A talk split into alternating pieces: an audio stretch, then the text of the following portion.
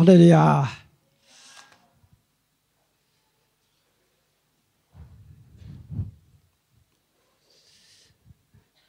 この最近の話ですけど私今老人福祉施設とか老人の事業所とかたくさん持ってる札幌市内の社会福祉法人に6月19日から勤めてるんですよ。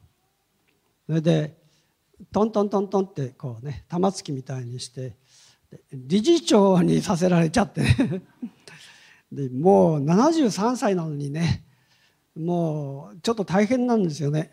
でまあ懸案事項みたいなのもあって、えー、解決しなければならない問題もあるのでで他の人が、えー、忙しくてどうしようもないみたいな話。私は忙しくないわけじゃないんですけどね、えー、どうしようもないみたいな話になってそれで祈ってね家内にもね祈ってもらってもうここまで来たらしょうがないと。まあ、このまま老人福祉施設でもしかしたら召されるかもしれないなんて ことをねちらっと考えながらそれでもお引き受けしてるんですけど、えー、まあその中でいくつも考えさせられることがあって一つはねやっぱり、えー、仕事を退職してね、えー、何年か経ちますけど、えー、もう78年経ちますけどえー、ふっと気が付いてみるとねやっぱり教会関係の方たちとの交わりがメインでしたよねずっとこの何年かね。で、えー、今置かれているのはね、まあ、たくさんのいろんな人との関わりなんですよ。とにかくねたくさんのね。で昨日はあの羊ヶ丘教会の、えー、あの何でしたっけ？忘れましたけど小1時間話したんですけど あの先生の牧師の、ね、先生のところ行ってで1小1時間ぐらいねいろいろ話したらね、まあ、とにかくねいろんないろんな人と関わりができてそしてまあはっきり言ってね面食らってんですよね。私ね面食らってんですよ。だってこのね何年かずっとね教会関係の人たちだけ今までは違ったんですよ。ね、あのま、あの社会のね仕事してた時はね結構いろんな関わり。だけどだんだんそういう関係が狭まってきてね でやれやれ落ち着いたかなと思ったらね とんでもないことになっちゃってね、えー、でまあ私はねどっちかというとあんまりあの敏感じゃないのでそれで悩んでしまうとかねあの胃潰瘍になっちゃうとかそんなことはないんですけど、まあ、1回だけ胃炎になったことがあってね職場で。なかなか言えんでしたけども。あの会ったことはあったんですけどまあ胃潰瘍になるとかそんなほとんどないんですよ。なんだけどどうしたらやっぱり暑いせいですかね。最近ねものすごい暑いからなんかね 2, 2時間半ごとにね目覚めるんですよ。これ年取ったせいもあるのかもしれない。今まではそんなことなかったんですよね結構ね。2時間本当にね大体ぴったり2時間半ごとに目を覚めてね。だから34回目覚めるんですよね。困ったもんだなと思いながらね。まあでそういう中でいろいろ考えていることがあって改めてですけど最近ねこう人間の多様性 人間の多様性っていうことをねすごく感じるんですよ。そして私たち一人一人の人間がねこう大人として成長して年を取っていくでそういうその自分たちの生涯の中で自分たちが受けるいろんなステージの中での人間教育 人間教育の在り方そういうことをこう考えさせられてるんですよね。で今日ね私ちょっとそのことを踏まえて、えー、いタイトルではあるんですけど5つの人間教育っていう こういうタイトルであのメッセージを取り次ぎたいと思いますもちろん聖書から話すんですけど。でルカによる福音書の2章39節からちょっと長いんですけど52節までイエス様の幼い時とまた少年時代青年時代のことを書いた記事があるのでそこのところから5つの人間教育について考えてみたいと思うんです。でまず読んでみましょう。えっ、ー、とじゃあみんなで一緒に読みましょう。少しゆっくりめに。はい。123親子は主の立法で定められたことを皆終えたので自分たちの町であるガリラヤのナザレに帰った。幼子はたくましく育ち、知恵に満ち、神の恵みに包まれていた。さて、両親は杉越祭には毎年エルサレムへ旅をした。イエスが12歳になった時も、両親は祭りの慣習に従って都に登った。祭りの期間が終わって帰路に着いた時、少年イエスはエルサレムに残っておられたが、両親はそれに気づかなかった。イエスが道連れの中にいるものと思い、一日分の道のりを行ってしまい、それから親類や知人の間を探し回ったが、見つからなかったので、探しながらエルサレムに引き返した。三日の後、イエスが神殿の境内で学者たちの真ん中に座り、話を聞いたり、質問したりしておられるのを見つけた。聞いている人は皆、イエスの賢い受け答えに驚いていた。両親はイエスを見て驚き、母が言った。なぜこんなことをしてくれたのですご覧なさい。お父さんも私も心配して探していたのです。するとイエスは言われた。どうして私を探したのですか？私が自分の父の家にいるのは当たり前だということを知らなかったのですか？しかし両親にはイエスの言葉の意味がわからなかった。それからイエスは一緒に下っていき、ナザレに帰り、両親に仕えてお暮らしになった。母はこれらのことをすべて心に収めていた。イエスは知恵が増し、背丈も伸び、神と人とに愛された。こう書いてますね。5つ話しますけど、まず最初です。最初のポイント。それは家庭教育。5つの人間教育ですが、その1つは家庭教育です。で今、ルカによる福音書の読んだ中に、2章40節にこう書いてましたね。幼子はたくましく育ち、知恵に満ち、神の恵みに包まれていたって書いてますね。まあ検事式が終わってそして、まあ、赤ちゃんからねずっと育ってでだんだん、えー、幼児たくましく育ち知恵に満ち神の恵みに包まれていたこういうふうに書いてます。でイエス様はこの地上生涯で言えばヨセフとマリアを両親にしてそして普通のいわばユダヤ人の家庭の長男として育ったんですよね。で、えー、まあ男の子らしくたくましくねユダヤ人として立法を当然教えられそして神様の恵みの中に健全に育ったということです。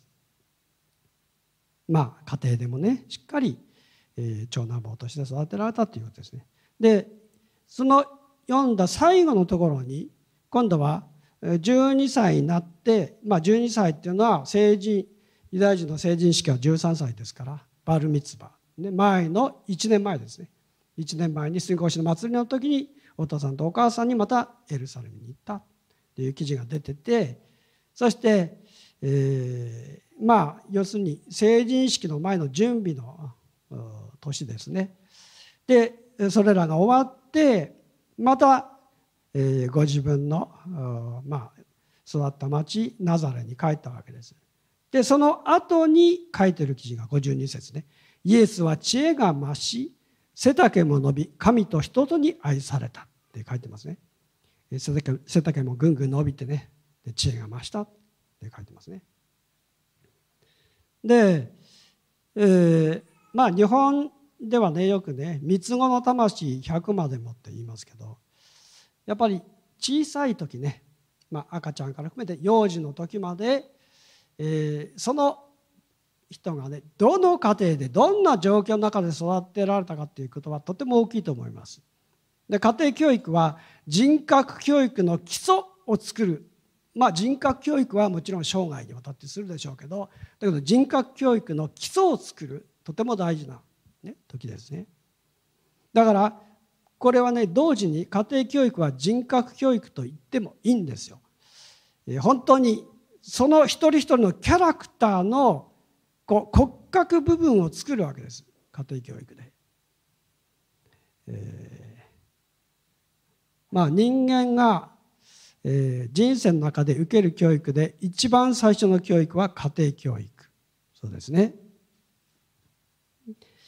えー、まあ子供たちってね、生まれた時もそうですけど一番身近にいてえー、そしてこれが人間だって思うかどうか分かんないんですけど とにかくねそそれはね両親ですよね。普通の場合ねノーマルな状態だとね両親、えー、なんとなく人間らしいと言ってそれが両親で両親はもちろん話しかけたりいろいろお世話しながら育てますけど一番大切な育て方っていうのは子供の育ち方っていうのは親が背中を見せて育るもろ肌抜いて育てるって意味じゃないそういう意味じゃなくてその人の生き様を子供に小さい時から見せていくっていうことです。ね、よく親の背中を見て育つって言うでしょそれはまさにそうですね。その人の生き方その親の生き方それを見て子供は育っていくわけですよ。だからその人の生き方が親の生き方がどうかっていうことが子供に人格教育家庭教育大きな影響を与えるっていうことです。ただ背中が広いとか狭いとかそんなことを見て子供が育つわけじゃない、えー、私ねあの私もクリスチャンの家庭でね家内はクリスチャンでそって子供たち4人。で、えー、家内は子供たちに対してね細やかに育てたと思います。え、何度も言いますけど私ね子供たちにね「いやうちの子本当みんないい子だよね」って言ったら「何言ってんの？あなた何も分かってない」とかって 言われましたけどあの何度か言われましたけどあの、えー、まあそんなもんでね。だけど細やかに育てたと思います家内はね。まあ、もちろん聖書教育もちゃんとしたと思う、えー、寝る時にはね、賛美歌を歌ってその時の賛美歌はワーシップじゃなくて聖歌ですけどだからもう100曲以上子どもたちはみんな知ってるんですよ。あの歌詞は全部知らなくても曲とかね、えー、だから高見先生木曜日の、えー、蒼天の時にね聖歌するでしょ。で随分知ってるなって私もあらか、ね、あの改めて思うんですけどやっぱりそれはね小さい時からずっと聞いてるからです。で前の教会でももちろん聖歌歌ってたんだけどそれだけじゃなくて小さい時から聞いてるから。で聖歌歌ってあげる。そして聖書物語読んであげる。また絵本とかねいい絵本を選んで必ず読んであげる。そしてお祈りして、えー、寝させる。それずっとずっとやって。で家内が忙しい時は私がピッチヒッターですることもありましたけど。であの私のね私の4人の子供の育て方っていうのはまあごくごく単純に言うと長長女は前って言いますけど長女はねともかく可愛いという育て方。もう単純。にもうねとにかく可愛いっていうそそれだけですよ。でね男の子たちね3人の男の子たちの育て方はねまああの乱暴な言い方をすれば男は強くなければ生きられない。女あ女じゃない。優しくなければ生きている資格がないというね。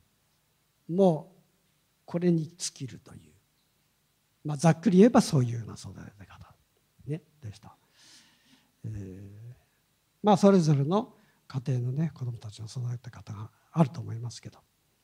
で、想定礼拝の時に、えー、御言葉のシェアがあってまあ、賛美があって御言葉の試合があってで祈りをリードする人がね祈りの課題を言って祈ります。でその後自由に祈る時間がありますよね。自由に祈るで私自由に祈る時間で必ず祈るのはね4人の子供たちとその家庭そして孫たちのことを短く。だから全部だから人数が結構いるんでね、えー、あの細かにあんまり祈れないんですけど祝福とこの一日の守りとね祈りますけどだけど春馬君の祈りは決まってるんですよ私の。4ポイント。4ポイントね春馬君の祈りは。4ポイント。一つは何かというと大きくなるように。背丈が伸びるように、ね、それから、えー、2つ目はね考える力が育つように。考える力、ね、育つように。で、えー、もう一つ、えー、状況に合った行動ができるように。状況を見てちゃんとまあ言葉もそうですけど行動がちゃんとできるように。でもう一つは幼児語を話さないでお兄ちゃん言葉を話すように。これ4ポイントの私がね春馬君のためになる祈りはこの4ポイント。そそれをいつも祈るまあ他の子のためにも祈りますけどでそれをねある意味ではまあ私が孫たちに思いを持ってる一つのことなんですよね。まあ、教育理念っていうのは 私は直接教育するわけじゃないけどまあ、そういうことですね。家庭でそのように育っていってそして本当にいろんな知恵を身につけていく子供になってほしいいうことなんです。ですからどうぞ若いお父さんもお母さんもねよく心に留めてほしい。子供たちは親の背中を見て育っていきますからだから、えー、一人一人のお父さんお母さんの兄弟姉妹たちの生き様そのものが家庭教育なんですよ。ね、そのことを心に留めてほしいんです。2つ目学校教育ルカによる福音書2章46節さっき読んだ中に書いてましたけどイエス様が成人式を迎える1年前の12歳の時に杉越の祭りでエルサレムに登ってきましたね。そして、まあ、終わって帰ってきてみちみちねあれ？あ長男坊いないって気がついてね。うちもそんなこと何回かありましたけど。礼拝終わって帰ってね家に行ったら一人いないとかね。それからあの転校するようにしましたけど「ねはい番号」ってね。であの、えー、イエス様もねナザレに帰っていく途中で親が気づいて「あれいない」っつってね。でまた戻ったって書いてますね今書いてました。でエルサレムに戻った神殿の中で、えー、境内で学者たちの真ん中に座って話を聞いたり質問したり要するに議論してたっていうふうに書いてましたね。でこれ神様の御子ですからね。私たちは当然特別な知恵を注がれているんだから不思議ではないというふうに思うかもしれないけどだけど赤ちゃんから育っていったんだから人間として育っていったんだよ確かにね。で私ねこれを見ながらねああそうだなユダヤ人の子供の育て方っていうのは家庭の中でお父さんがね立法について教えて教育しますね。でそれだけじゃなくてシナゴーグが立ってましたからね。イエス様の時代にもシナゴーグがあって。でシナゴーグで子供たちの勉強をしている。まあ言ってみればちょっと学校風のものがあったらしいんですよね。でまあ日本の昔で言えばね寺小屋みたいな感じですけどね、あっただから、えー、とにかく、まあ、学校に類するようなところに行って勉強もしたっていうことなんですよ。だから、まあ、イエス様もされたと思います。そういうふうにして。つまり普通のイスラエルの男子ユダヤ人の男子のようにいわば学校教育のようなものを受けながら育って、ね、いうことですね。私小学生とかの時に、まあ、中学生の時もそうですけど田舎で育ったんでえー、私のあの、えー、とそ育ったね町には学習塾はなかったです学習塾ね塾はなかっただから私はね未熟児で育ったんですよね。そういう意味ではね未熟児でね。で育ったんですけどで今の子供たちってね学習塾たくさん通うでしょ？で私ね本当にねお気の毒だなと思うんですけど 半ば強制的に通わせられますから、ね、だからお気の毒だなとも思うんですけどだけどふっと考えてみると私もね孫たちに学習塾まではいかないんですけど、まあ、1対1の、えー、ちょっと教えることも、まあ、今もしてんですけどまた春馬くんの話になっちゃいますけど春馬くん小学校に上がる前にね大体1年ぐらいね私あの教えました？準備のために言うと思ってね。だけどなんかあんまりあの忍耐力ないのかね。えー、今日はやめたみたいなね。遊んで歩いてね。春馬君ねあの、まあ、これクリーマでしようとかね。でやりましたけど。でそれ私ね春マスカラーって名前つけたの。スカラーってまあ、えー、ラテンラテン語ですね。スコーラってね。まあ学ぶ場っていう。だからスクールの語源ですよね。英語のスクールの語源。で春マスカラーって名前つけたの。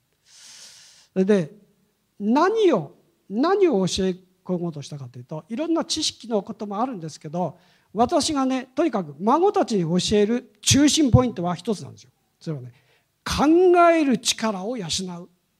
考える力。自分で考える力を養うっていうことが私の教える最あの一番のポイント。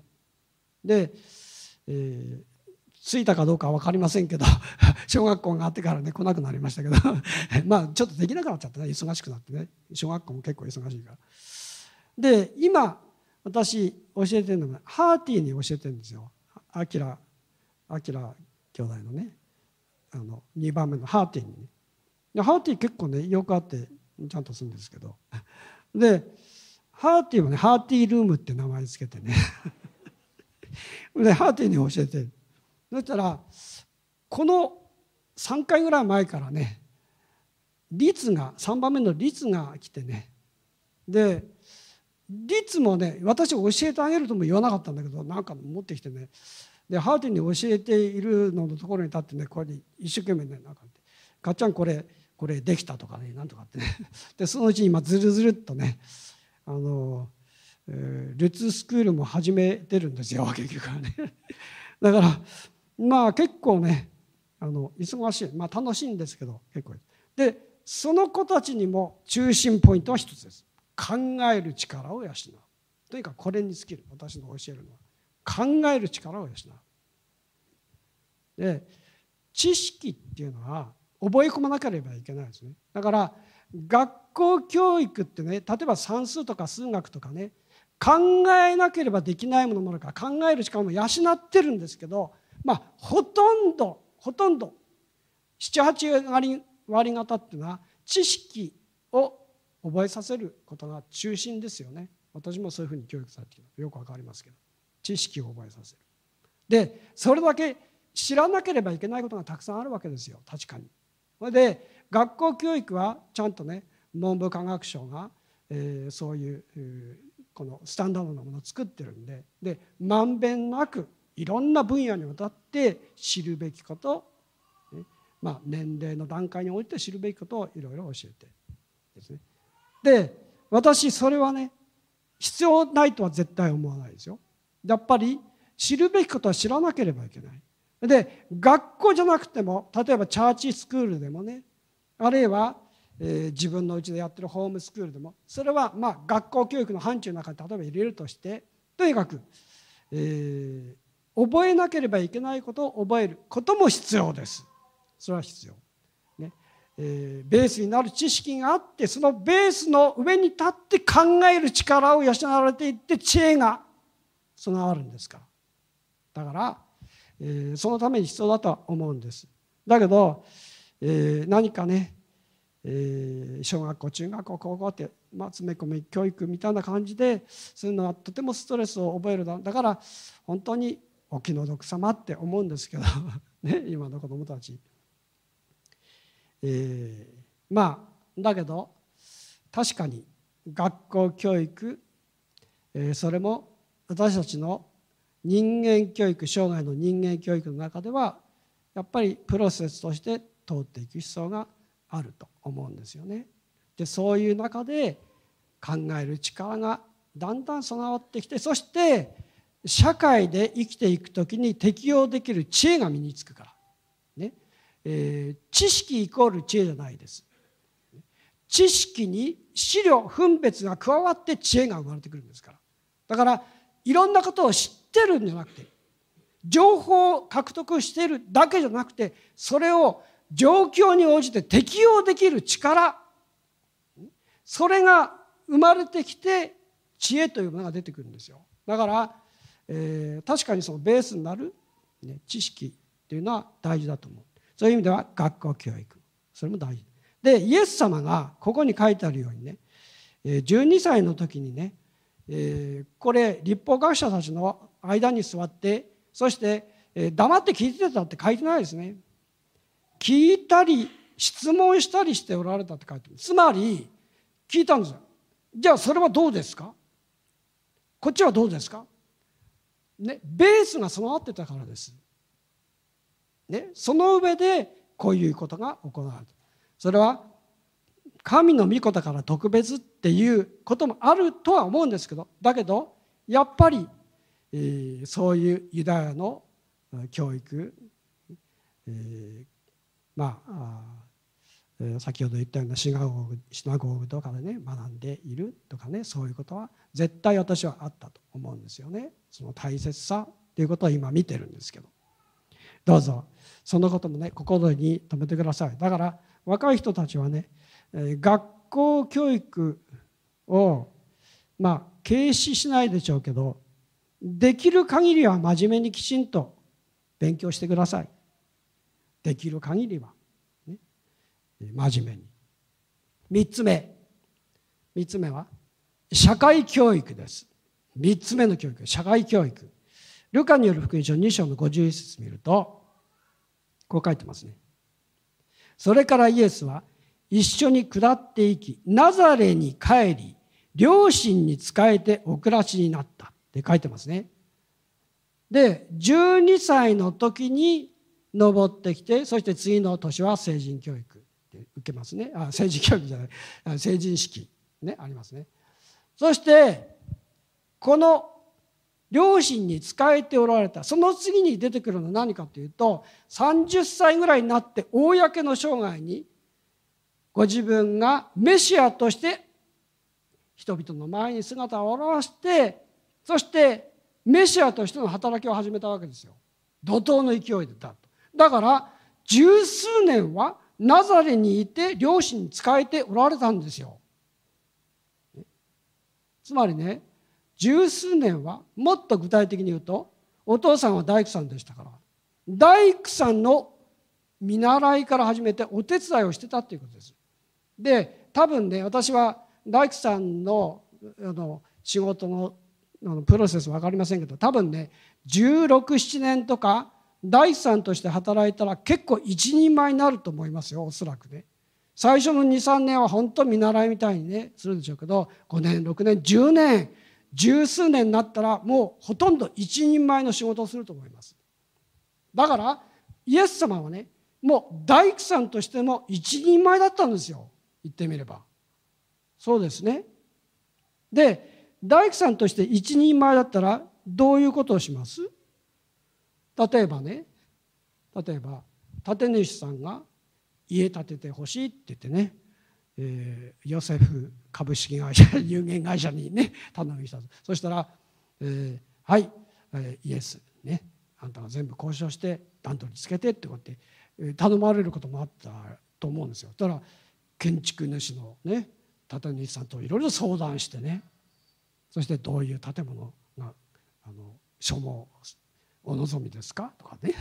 だからこうちょっと図面も書いたりとかね。分かりませんけど。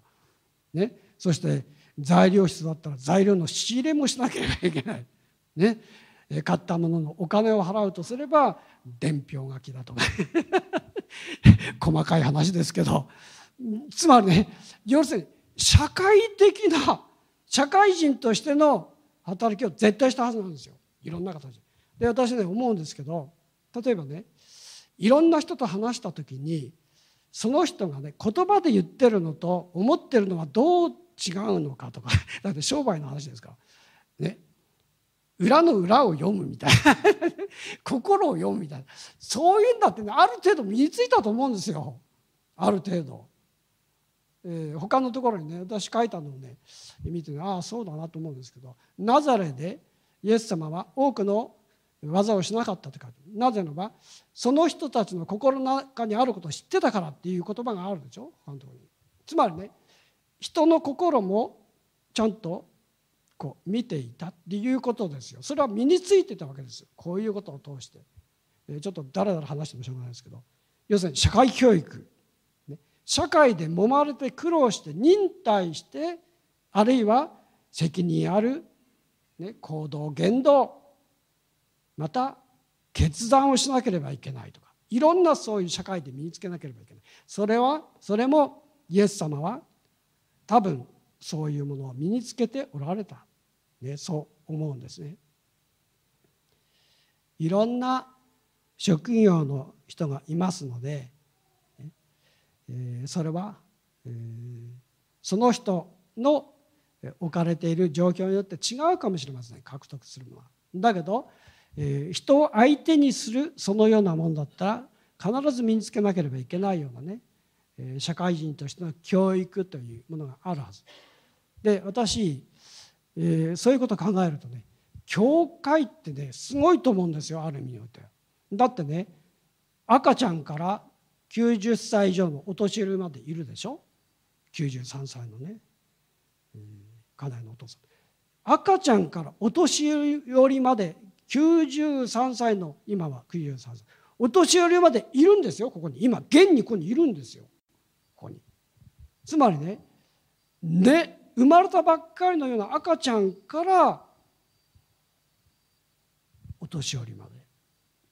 すごいですね。一人の人間が生まれて育ってそしてまあ召されるとは言わないけどね、えー、本当にこうだんだんと晩年を迎えてその全ての生涯一人の人間の生涯の全スパンの中に凝縮されたここにあるわけですよ。そうするといろんな社会の経験を持っていたりもちろんそれは専門的な人たちがたくさんいますここには専門的なその分野の専門的な人たちがたくさんいます。そうするとどれだけ多くの社会的知恵がここにあるかっていうで教会ってそういう意味ではすごいんですよだからね若い人たちはぼやっとしてないでぼやっとしてないでねいろんな人と交わって、吸収したらいいんですよ。ね私なんかは結構ねきついこと言ったりしますだけどそれも薬にしてください。ね、それも。ね、もうな勝見牧師と話すの嫌だとかそうダメですそんなの。ダメです。もうねあの怒られたりね何か言われるかもしれないけどね何か言おうっていうねそのぐらいのやっぱりチャレンジ精神を持たなきゃダメ。そのぐらい。絶対知恵ここには知恵の宝庫ですから。それ学び取ってほしいと思うんですよね。だからイエス様もそういう意味では社会教育を受けられたといえば受けられたわけですよ。ね、とんでもないことを言うね立て主さんもいたはずなの多分おそらくね。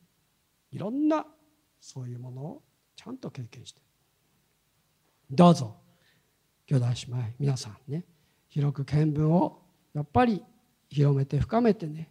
そして、えー、良識のある健全な社会人としての感覚っていうものも身につけなければいけない。だから私ねこの年になってと思ったけどねやっぱり、えー、あの結構ね重たいんですよこの立場今ね。突然のように玉突きでなったね。この立場もね。かなりかなり重たいんですよ。だけどあの、えー、今日また仕事行ってくるからね。って家内に言ってね。祈ってるわとかって言われて。ね慰められ励まされながらね出ていきますけど、ね。えー、まあ頑張れるとこまで頑張らなければいけない、えー、社会教育ですね。私にとってもね。そして4つ目。自己教育。自己教育です。2章の47節見るとこう書いてます。聞いている人は皆イエスの賢い受け答えに驚いていたって書いてますね。賢い受け答えに驚いていた。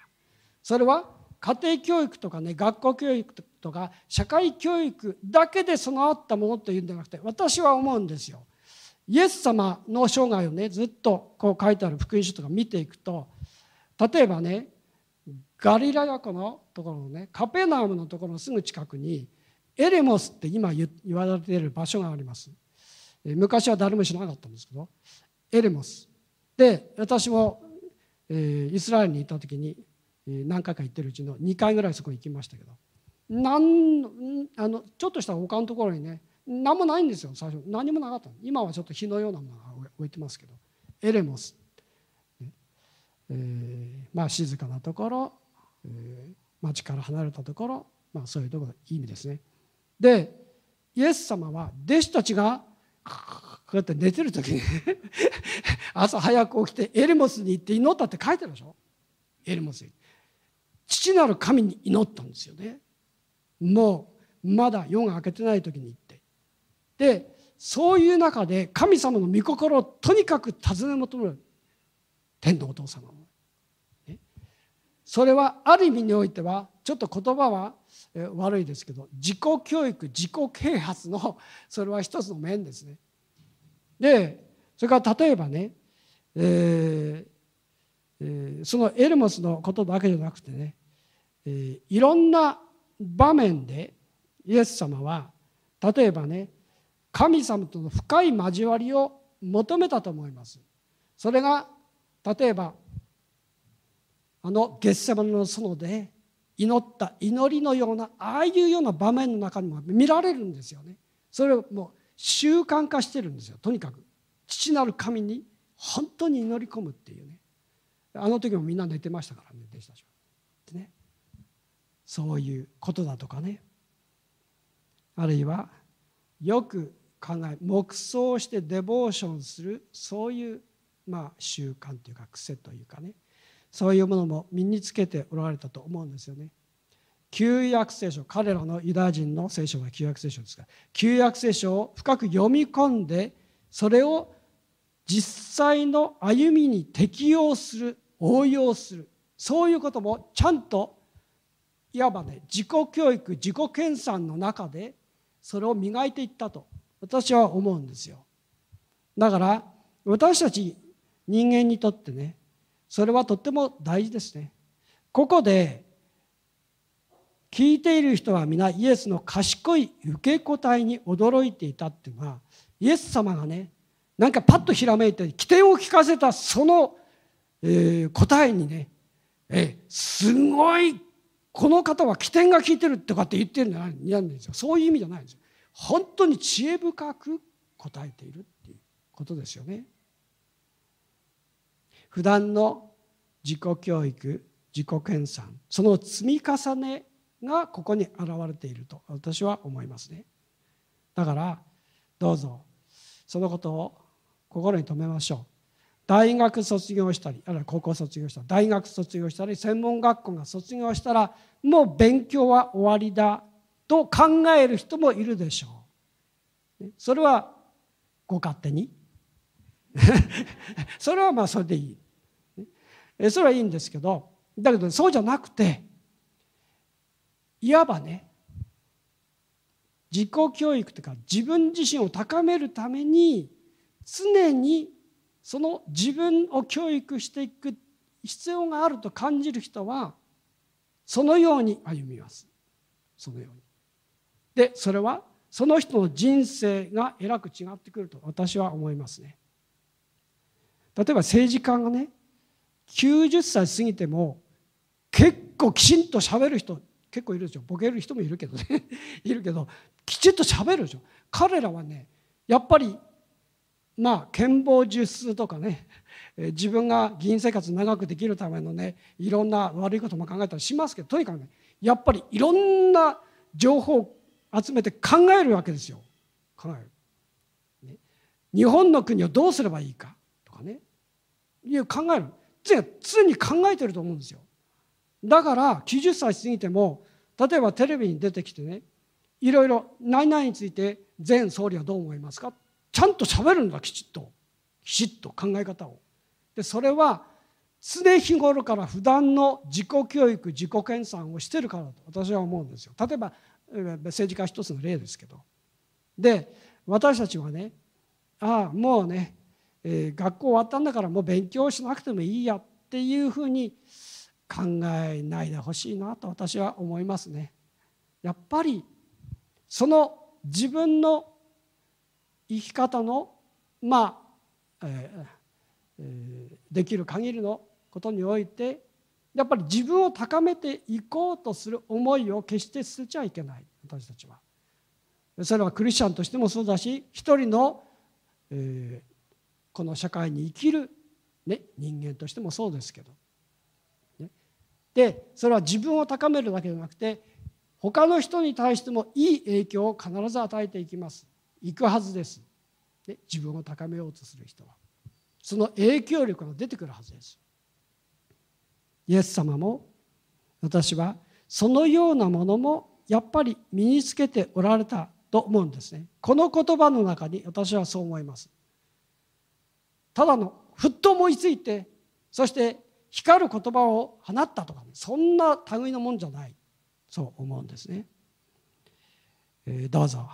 私たちもそういうね良いある意味で、えー、習慣というのかね自分の人となりえそれを高めていくえそういう切磋琢磨していくというかねそういうものを持ちたいなとこう思うんですね。そして最後に5番目。5番目信仰教育です。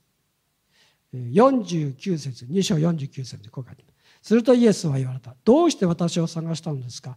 私が自分の父の家にいるのは当たり前だということを知らなかったんですか？って書いてますね。父の家にいること当たり前だということを知らなかったんですか？父の家この場合は神殿です。エルサレム神殿です。で父の家にいることが当たり前だということを知らなかったんですか？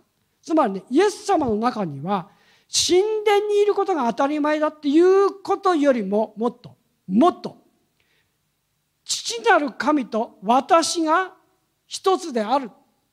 いつも父なる神のみそば近くいる。その臨在の中に自分を置いている。一体である。ということを知らなかったのですか？ということだと思いますよ。突き詰めて言うと。でこれってね私たちクリスチャンとして生きる時にとても重要なことです。